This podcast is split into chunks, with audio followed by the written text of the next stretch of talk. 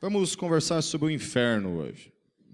Há um bom tempo já eu tenho pensado falar sobre esse assunto, porque eu vejo um pouco por causa do, do meu chamado como, como mestre e na questão do ensino, porque eu vejo que a igreja precisa de ensino, a igreja precisa saber e conhecer acerca das, das doutrinas que compõem a fé cristã.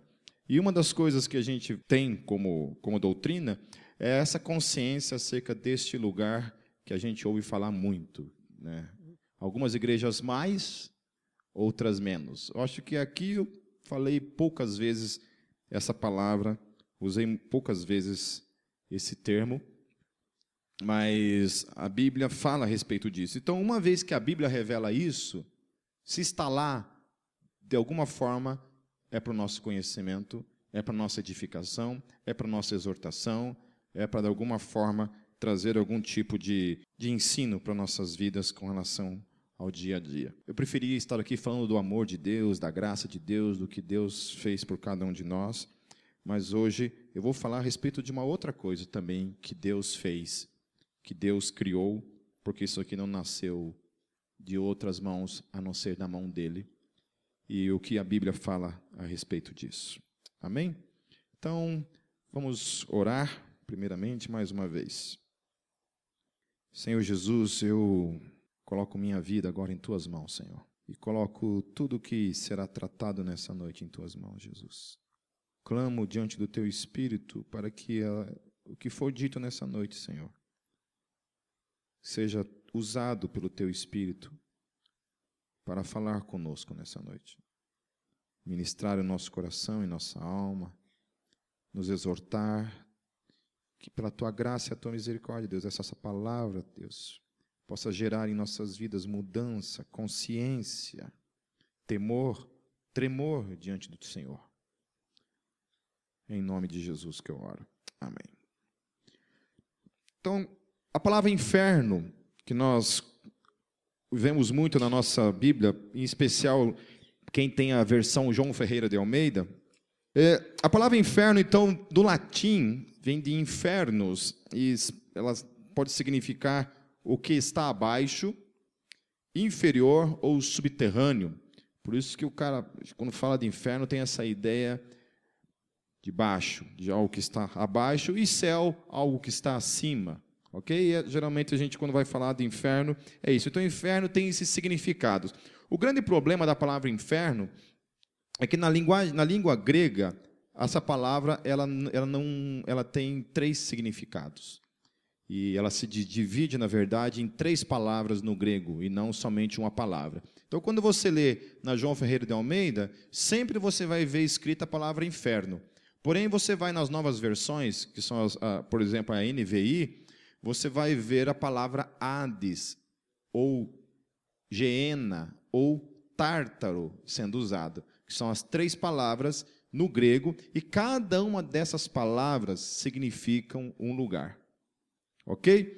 Quando a gente lê inferno somente no português e na versão João Ferreira de Almeida, isso traz um pouco de confusão. Porque muita gente às vezes me questionou na hora do ensino, assim, por exemplo, pô, o cara já estava no inferno, Jesus vai ressuscitar o cara e vai jogar o cara no inferno de novo? Que conversa é essa? Então, a João Ferreira de Almeida ela causa essa confusão ao traduzir a palavra inferno para todas essas três palavras no grego. Sendo que, no grego, cada uma delas tem um significado e por isso fica mais fácil de você entender, então. Quando você lê, hoje na NVI, por exemplo, está lá as três palavras distintas e, por, portanto, você vai poder compreender um pouco melhor acerca daquilo que cada uma delas significa e é sobre isso que eu quero falar, então. Ok? Então, a primeira palavra que eu quero tratar nessa noite, no, no, no, grego e também no hebraico, é a palavra Hades, no grego, e a palavra Sheol, no hebraico. Na Septuaginta, que é a tradução do Antigo Testamento para o grego, ela, a tradução grega para a palavra Sheol é Hades. Ok? Então, quando você lê lá no Antigo Testamento é, sepultura, por exemplo, a palavra que aparece ali é Sheol. Então a palavra Hades, a palavra Sheol, no Antigo Testamento, ela tem duas conotações. Então ela tem o sentido de sepultura apenas. Então Sheol é nada mais, nada menos do que a sepultura. Uma pessoa, quando é sepultada, A palavra que se usa para isso é Sheol, o lugar onde uma pessoa é enterrada. Então você vê lá em Números 16, 33, por exemplo.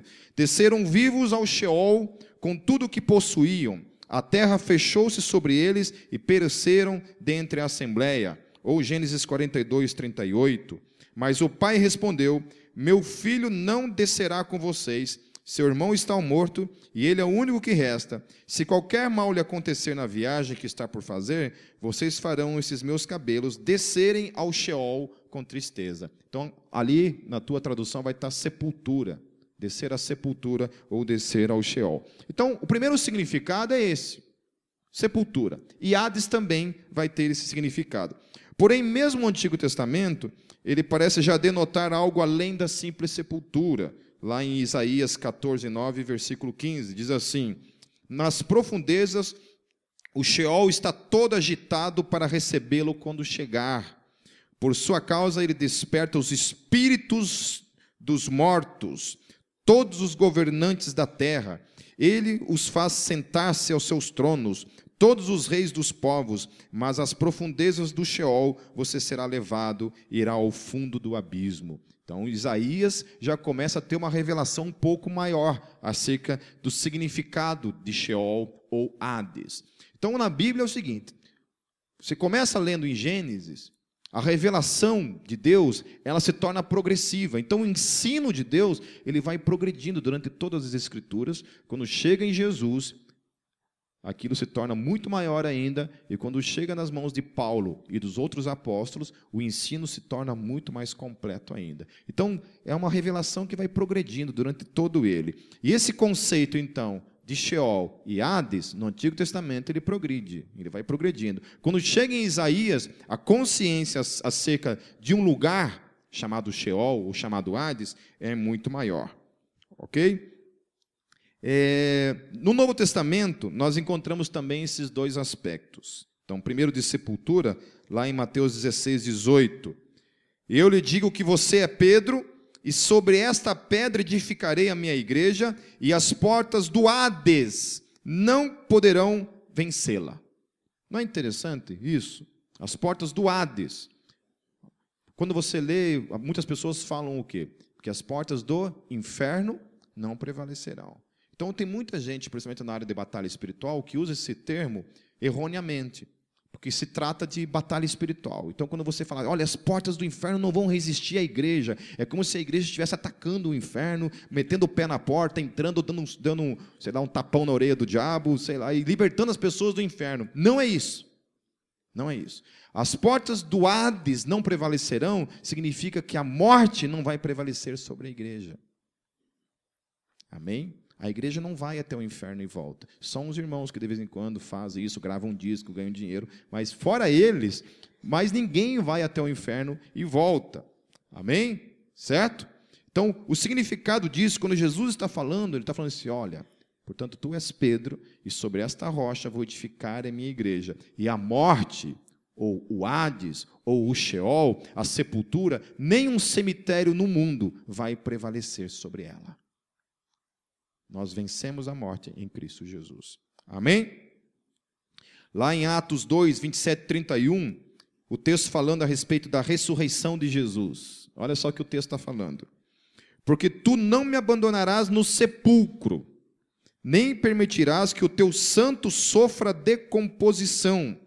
Prevendo isso, falou da ressurreição de Cristo, que não foi abandonado no sepulcro, e cujo corpo não sofreu decomposição. Amém? Está falando de quê? Sepultura. A sepultura, aquela tumba não conseguiu segurar o corpo dele. Ele ressuscitou, venceu a morte. Amém? Então tem esse sentido de sepultura também. Mas, e aí entra a questão polêmica toda. Eu já tive vários debates acerca disso, porque quando se trata de falar da morte, Existe uma ala dentro da fé cristã que não acredita na imortalidade da alma.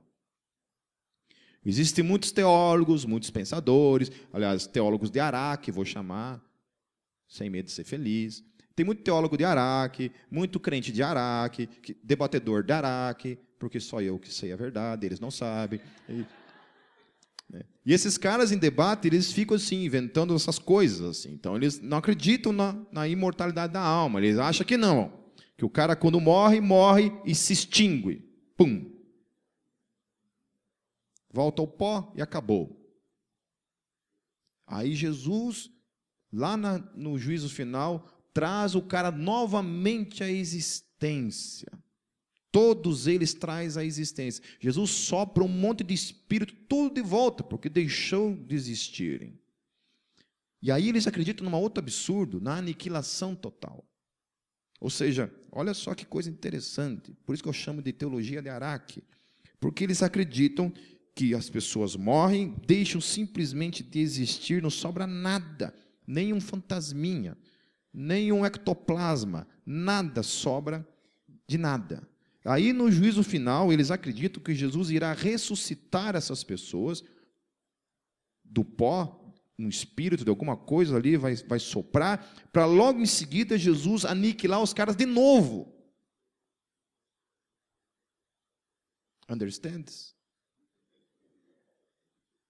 Então, essa é a crença que tem por aí de muitos. Então, quando se tratava de, de, falar sobre a imortalidade da alma, os caras ficavam loucos. Não, não pode, não pode. E aí a gente se baseava em alguns textos para afirmar a imortalidade da alma.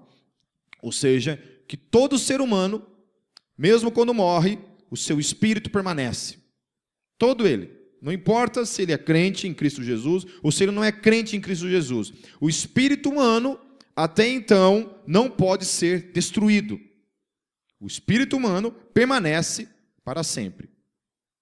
Ou não. Uma ala também, por mais que acredite até um certo ponto nas mesmas coisas que eu acredito, alguns acreditam que no juízo final Deus aniquilará toda a existência dos ímpios, por total. Mas isso é um assunto para outra hora. Eu não creio nisso e, portanto, não vou perder meu tempo falando disso. Mas olha só. A Bíblia também fala, então, que o Hades é o lugar onde os ímpios são lançados. Lá em Lucas 16, 22 e 23, diz assim, na, na, na história do rico e de Lázaro: Chegou o dia em que o mendigo morreu e os anjos o levaram para junto de Abraão. O rico também morreu e foi sepultado. No Hades, onde estava sendo atormentado, ele olhou para cima e viu Abraão de longe, com Lázaro ao seu lado. Então Jesus conta uma história que essas pessoas dizem que é continho da, da carochinha. Eles falam assim, não, isso aqui é uma parábola. E a minha, a minha grande questão é assim, por que, que Jesus usou uma parábola para falar de uma realidade que não existe no conceito dele? Se Jesus não acreditava que era possível haver consciência no Hades, por que, que ele contou essa história? Qual o propósito de ensinar isso? Qual o propósito de contar uma história de duas pessoas? Uma morre e vai para o seio de Abraão, outra morre e vai para o Hades. E do Hades, essa pessoa com consciência tem uma conversa com Abraão. Como que isso funciona? Não me pergunte. Se foi por telefone, se for via Facebook, como é que a coisa aconteceu, eu não sei. Como isso aconteceu, eu não sei. Só sei que o texto está dizendo isso, que havia consciência no Hades. E aí o texto ele vai discorrendo ali, e o, o rico lhe fala assim para Abraão: Abraão, pede para que ele molhe o dedo, para me ajudar a refrescar, porque eu estou sendo atormentado. Ou então, pede para que alguém vá na minha casa e fale alguma coisa para que eles não venham para este lugar. O que, que, a, o que, que essa história está ensinando? Está ensinando que há pessoas conscientemente no Hades, que têm consciência que estão lá e que precisam que dê um aviso para aqueles que estão vivos para que não vão para lá. E aí, continuando, lá em Apocalipse 1, versículo 18: Sou aquele que vive, estive morto, mas agora estou vivo para todo sempre, e tenho as chaves da morte e do Hades. Não apenas da morte, mas Jesus está dizendo que desse lugar chamado Hades, agora quem tem a chave é Ele. Ele que abre a porta. Entra, entra, fecha a porta. Fica, fica quietinho aí até o grande dia. Jesus é esse cara, então, que é o detentor da chave do Hades. Ele é o rei do Hades. Ele é rei sobre todas as dimensões, céus, lugares, abismos, profundidades, alturas. Aonde houver existência, Ele é Rei. Sobre tudo e sobre todos. Aleluia. Não há lugar sobre a face da terra que Ele não é Rei. Soberano. Amém? E inclusive do inferno. Inclusive do Hades. Apocalipse 6, 8 diz assim: Olhei diante de mim, estava um cavalo amarelo. Seu cavaleiro chamava-se Morte, e o Hades o seguia de perto. Lá em Apocalipse 20, 13. O mar entregou os mortos que nele havia, e a morte e o Hades entregaram os mortos que nele havia, e cada um foi julgado de acordo com o que tinha feito. Amém? Então, dando uma, um parênteses aí, esse lugar, então, a Bíblia parece denotar que existem duas conotações ligadas a ela. A primeira que é sepultura, a pessoa morre e vai para esse Sheol, Hades, sepultura, e ao mesmo tempo aponta para um lugar onde habitam ímpios, pessoas que morrem e depois de desencarnadas vão para esse lugar em espírito.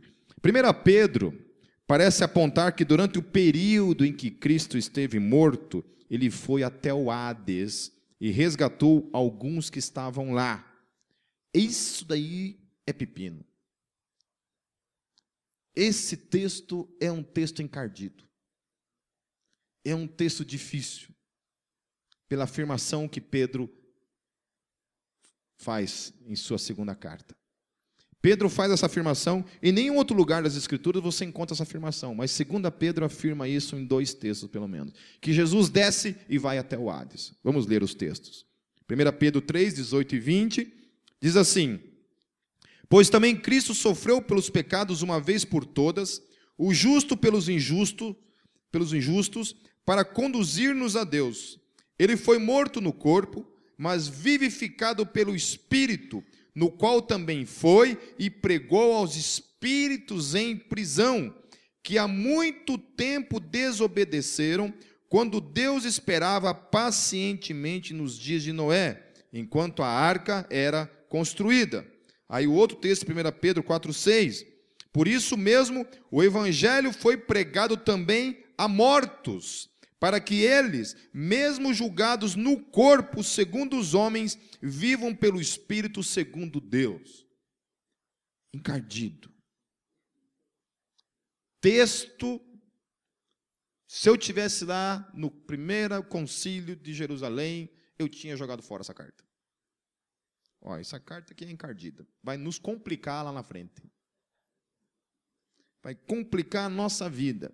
E aí, um outro problema ligado a esse texto é que eu estive dando uma olhada com relação à interpretação desse texto, e a igreja primitiva, até o quinto século, sexto século, sétimo século, acreditava que isso daqui era que Jesus tinha descido até o Hades. Jesus tinha ido até o inferno, e do inferno, do Hades, resgatado algumas pessoas. Mas como assim, Pipe? Quer dizer que tem uma segunda chance? Pô, se for assim, então dá para dar uma aproveitadinha na vida. É, não se é tão, tão difícil assim ser crente. Dá para dar uma liberada de vez em quando. Então, olha só o porquê dessa explicação. Porquê dessa crença? Os hebreus acreditavam que o Hades era compartimentado em dois. Um lado para os bons e outro lado para os maus. O livro de Enoque, ele confirma isso no capítulo 22, ao descrever o Sheol Hades.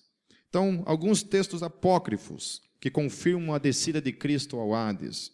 Por exemplo, o Evangelho de Bartolomeu, capítulo 1, versículo 8, diz assim: Jesus dizendo, no, no Evangelho de Bartolomeu, descia aos infernos para dali tirar Adão e todos que com ele se encontravam. Encardido, né? O evangelho de Bartolomeu não é um evangelho, canônico, é um evangelho apócrifo. Quando a gente fala apócrifo, a gente não está falando que é do Satanás, não é isso. Tem pacto com o capeta, que mata a criancinha, não é isso. Ok? Simplesmente o evangelho foi olhado e falou assim, olha, gente, tem coisa esquisita que não vamos adicionar. Deixa quieto, deixa fora. Na dúvida, deixamos do lado de fora. Em outros dois textos também, que é a descida de Cristo ao inferno, a versão grega e a versão latina, também falam a respeito disso.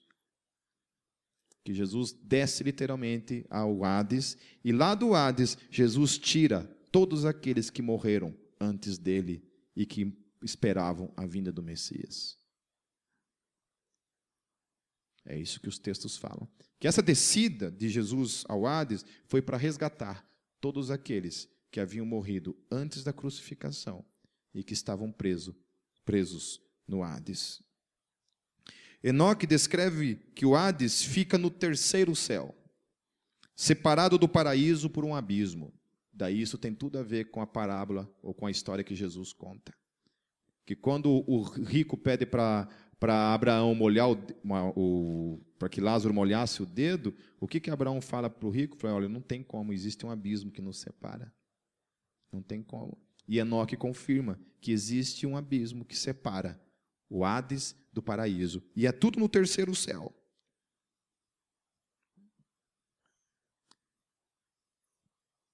Onde é que eu estava aqui? Então, lá em Lucas 23, 42 a 43, olha só o que, que, Paulo, é, que, que Lucas diz. Então ele disse: Jesus, lembra-te de mim quando entrares no teu reino. Jesus lhe respondeu: Eu lhe garanto, hoje você estará comigo no paraíso. Aí os caras, sabe o que os caras fazem para negar a, a, imortalidade da alma? Eles, eles falam assim, ó, que aqui tem uma vírgula no grego. Mas no grego não tem vírgula. Mas eles colocam uma vírgula aqui. Eles colocam assim: Eu lhe garanto, hoje, vírgula, você estará comigo no paraíso. Aí é um dia, né? Pode ser hoje, pode ser amanhã, pode ser que de 40 mil anos. Mas Jesus fala: Hoje você estará comigo no paraíso. No grego não tem vírgula nenhuma aqui. 2 Coríntios 12, versos 2 a 4, olha o que Paulo fala. Conheço um homem em Cristo que há 14 anos foi arrebatado ao terceiro céu. Se foi no corpo ou fora do corpo, não sei. Deus o sabe. E sei que esse homem, se no corpo ou fora do corpo, não sei, mas Deus o sabe, foi arrebatado ao paraíso e ouviu coisas indizíveis, coisas que ao homem não é permitido falar. Ele fala duas coisas aqui: terceiro céu, e o que, que ele chama o terceiro céu? De paraíso. E Enoque fala que no terceiro céu também tem o Hades. E que no terceiro céu tem o paraíso, separado do Hades por um grande abismo. Jesus vai, atravessa esse abismo, pega todos os camaradas que haviam morrido antes ali, resgata e traz para o lado de cá de volta. Eu estou fazendo umas afirmações meio ousadas aqui, baseadas em, em livros apócrifos, mas somente porque os livros apócrifos parecem apontar um tipo de luz para esses textos encardidos. Que sem isso daí a gente fica meio especulando. Olha, pode ser que sim, pode ser que não. E mesmo isso que estou falando, pode ser que sim, pode ser que não. Não vão fazer fogueira para me queimar depois como herege. Amém? E olha o que Filipenses também fala. Paulo também falando em Filipenses, lá no capítulo 1, no versos 20 a 24, ele fala assim: Aguardo ansiosamente e espero que em nada serei envergonhado. Pelo contrário, com toda a determinação de sempre. Também agora Cristo será engrandecido em meu corpo, quer pela vida, quer pela morte. Porque para mim, o viver é Cristo e o morrer é lucro. Caso continue vivendo no corpo, terei fruto do meu trabalho. E já não sei o que escolher. Estou pressionado dos dois lados. Desejo partir e estar com Cristo, que é muito melhor Contudo, é mais necessário por causa de vocês que eu permaneça no corpo. Então, Paulo, ele coloca duas coisas aqui. Ele está em dúvida. Ele fala assim: olha, eu, para mim, morrer é lucro, porque morrer é estar com Cristo. É estar com Cristo. Paulo não acredita de forma alguma que morreu é aniquilação. Que você vira pó e só pó e não só mais nada da tua consciência de quem você é. Para Paulo, não. Para mim, morrer é lucro. Porque morrer é estar com Cristo. Agora, por causa de vocês, eu prefiro permanecer um pouco mais no corpo. No corpo. Então ele fala assim: olha, eu acho interessante, porque ele fala assim: eu, se permanecer no corpo, ficarei com vocês. Mas eu, se morrer, não permanecerei com vocês. Estarei com quem? Com Cristo. Ele não aniquila a consciência dele em nenhum, em nenhum momento. Ele continua consciente, vivo ou morto. Para com a igreja ou com Cristo. Aleluia. Amém? Então você, no último dia do teu suspiro nesse mundo, quando você der teu último suspiro, quando você fechar seus olhos, ficar roxinho,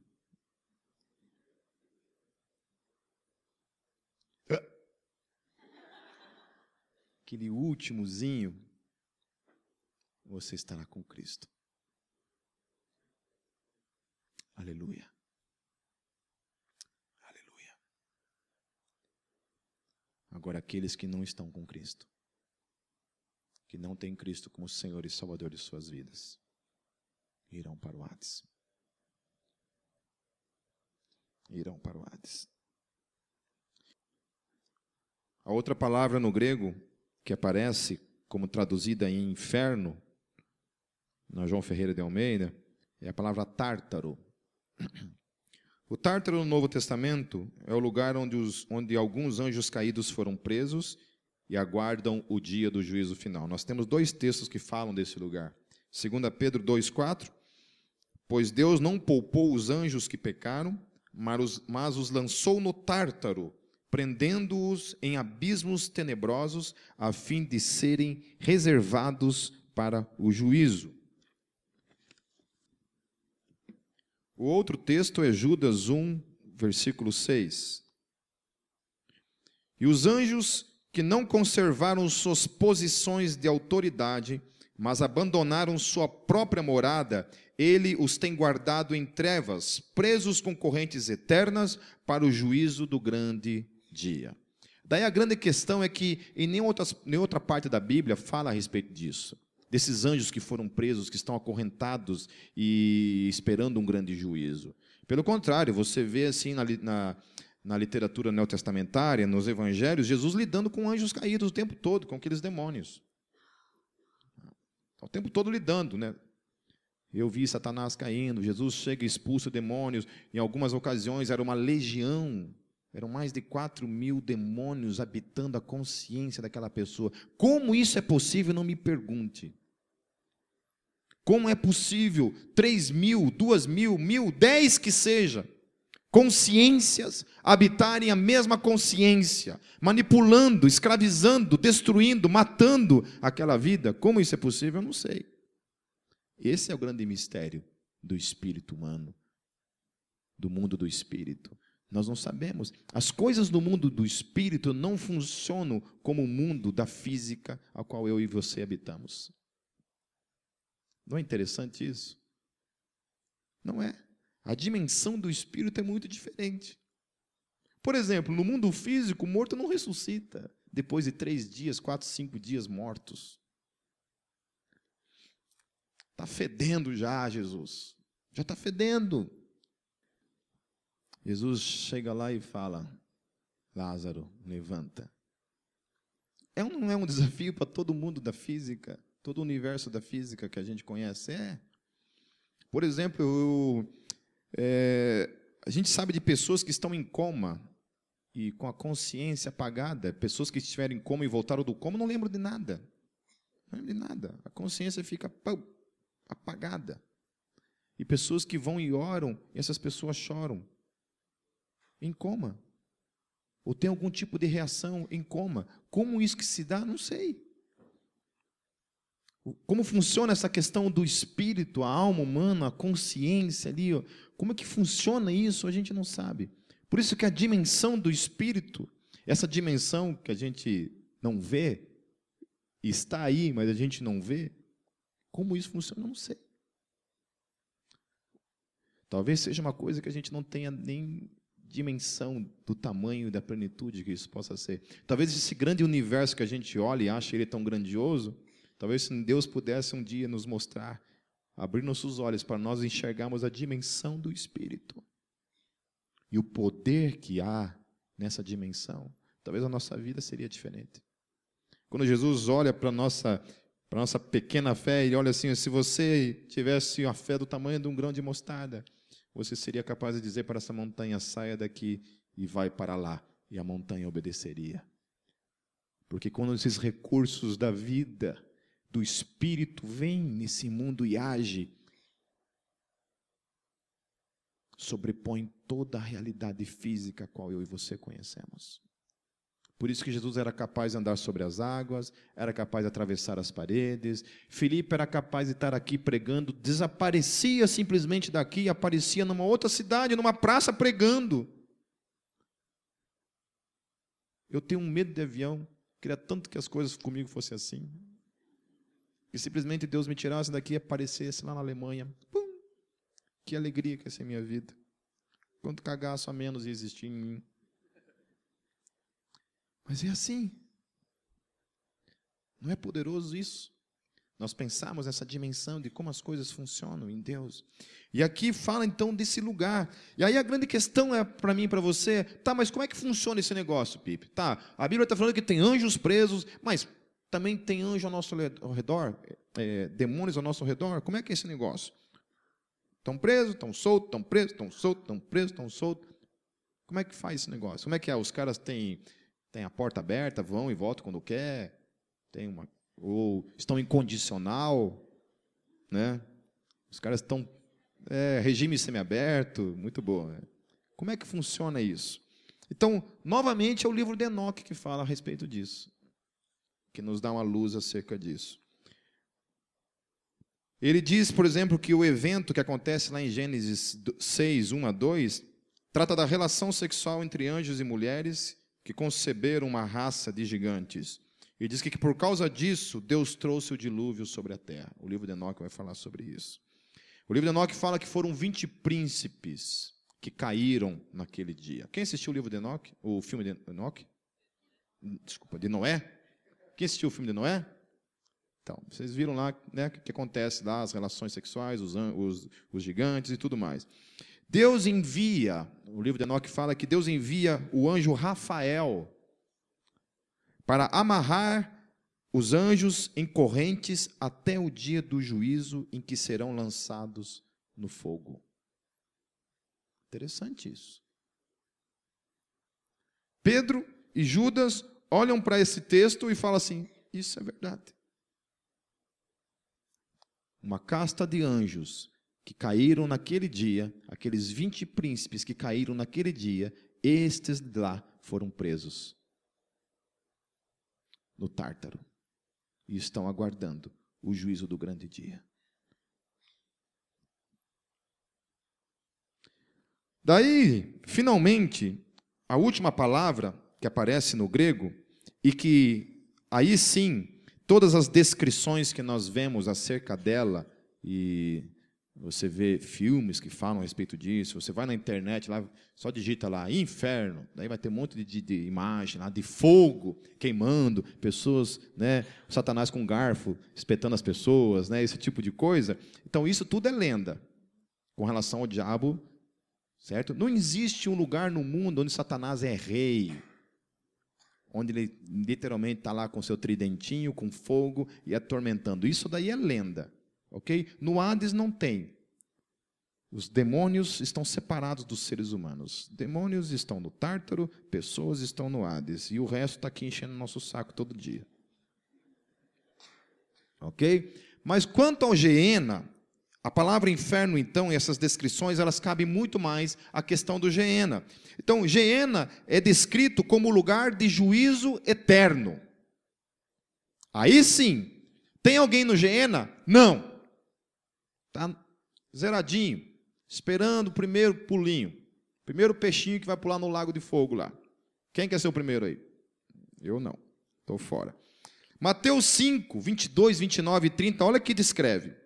Mas eu lhe digo que qualquer que se irar contra seu irmão estará sujeito a julgamento. Qualquer que disser a seu irmão raca será levado ao tribunal. E qualquer que disser louco corre o risco de ir para o fogo do Geena. Se o seu olho direito fizer pecar, arranque-o e o lance-o fora. É melhor perder uma parte do seu corpo que ser todo ele lançado no Geena. E se a tua mão direita o fizer pecar, corte-a e lance-a fora. É melhor perder uma parte do seu corpo do que ir todo ele para o Geena. Agora, olha o que é interessante: no Hades tem corpo? Não.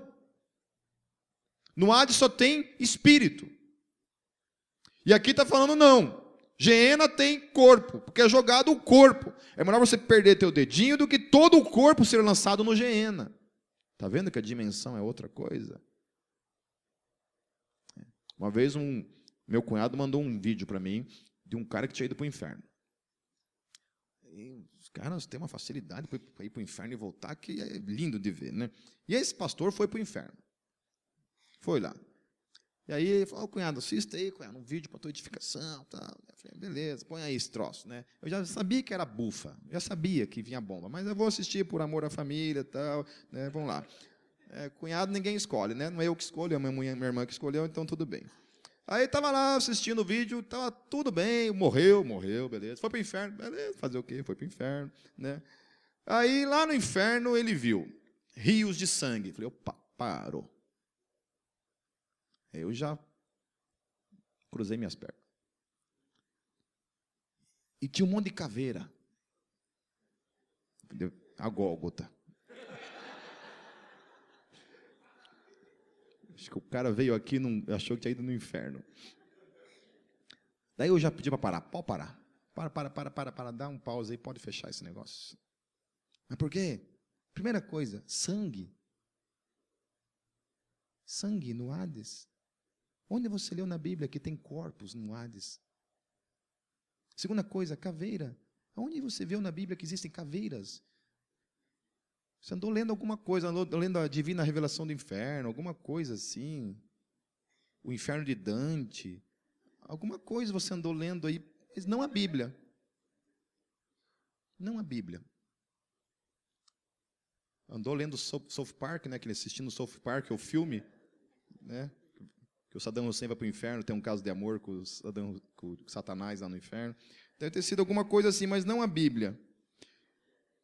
Olha, agora, observe que o texto fala então que será lançado no, o corpo no Geena. Agora, outro texto lá em Mateus 10, 28. Olha, não tenha medo dos que matam o corpo, mas não podem matar a alma. Antes tenham medo daquele que pode destruir tanto a alma como o corpo no Geena. Olha só, alma e corpo sendo lançado aonde? No Geena. Outro, serpente, raça de víboras, como vocês escaparão da condenação do Geena? Outro texto, Mateus 25, 41. Então ele dirá aos que estiverem à sua esquerda: Malditos, apartem-se de mim para o fogo eterno preparado para o diabo e os seus anjos. Gena. Hebreus 9, 27. Da mesma forma como o homem está destinado a morrer uma só vez e depois disso enfrentar o juízo. Então, morre uma vez e depois disso enfrenta o juízo. Juízo é Gena. Hebreus 10, 26 a 27. Se continuarmos a pecar deliberadamente, depois que recebemos o conhecimento da verdade, já não resta sacrifício pelos pecados, mas tão somente uma terrível expectativa de juízo e de fogo intenso que consumirá os inimigos de Deus. Geena. E por último, Apocalipse 20, 14. Então a morte e o Hades foram lançados no lago do fogo. O lago de fogo é a segunda morte. Geena. Geena. Agora, o que é interessante em tudo isso, dessas dimensões quando nós estamos falando daquilo que em português a gente chama de inferno, mas que no grego tem três implicações. Então, que Hades não é uma habitação para os justos. Amém? Justos, paraíso, com Cristo. Aleluia. Por isso que quando a gente vai num, num velório, quando é um crente que morre, por mais que a, a saudade, o choro, o impacto que a morte nos causa, a esperança de que está num lugar melhor é real e verdadeira. Por isso que nós podemos acreditar e dizer: olha, está num mundo melhor, sem dúvida nenhuma. Sem dúvida nenhuma. Essa semana eu tive uma notícia de uma pessoa que, que havia morrido. Eu, eu, crente, eu me alegrei assim, porque eu, eu até falei isso para a Kátia na hora, assim, eu falei assim, que inveja. Porque finalmente toda a dor cessou, todo choro, todo sofrimento, todo medo. Nunca mais essa pessoa conhecerá isso na sua vida. Por isso que para Paulo era isso. Morrer é lucro. Paulo não tinha dúvida disso, que morrer era lucro, porque morrer era estar com Cristo. Agora, e aqueles que não têm esperança, que não têm Cristo? Eu já fiz velório de, de amigos que, que não eram cristãos e a família só me conhecia como sabia que eu era cristão, que eu, eu tinha acreditava na Bíblia e aí me chamava para fazer o velório. E isso antes de eu ser pastor ainda, eu, eu fiz acho que uns dois velórios. E você vai num velório de uma pessoa que não é cristã, então eu já enterrei espírita, eu já enterrei macumbeiro. Daí num, num, num, velório de um macumbeiro, o que, que eu vou falar? Família, sinto muito. Mas ele não está no lugar melhor. Não tem esperança disso. Então, cilada, né? encardido. Aí você tem que falar, você não, não, você não tem como você chegar lá e falar isso, né? Você tem que pegar e falar de outra coisa. Sei lá, falar de futebol, novela, alguma coisa. Trocar o um assunto ali, né? E falar para os que estão para aqueles que estão vivos e pregar o evangelho para os que estão vivos de que a única esperança é Cristo Jesus. É Cristo Jesus.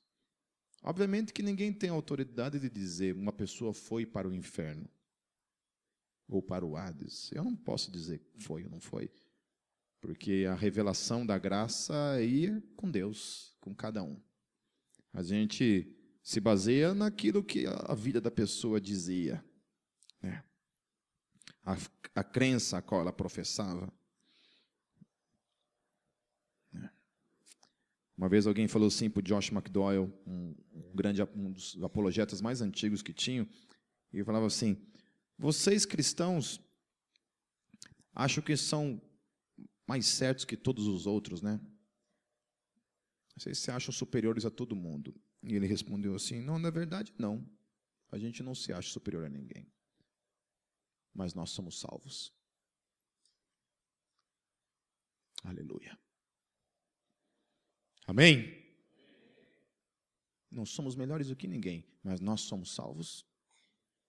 Nossas vidas foram tiradas do caminho para o Hades. Nossas vidas foram tiradas do caminho para a condenação eterna. Só há um caminho para mim e para você: o paraíso. Estar com Cristo para todos sempre. Amém. E amém.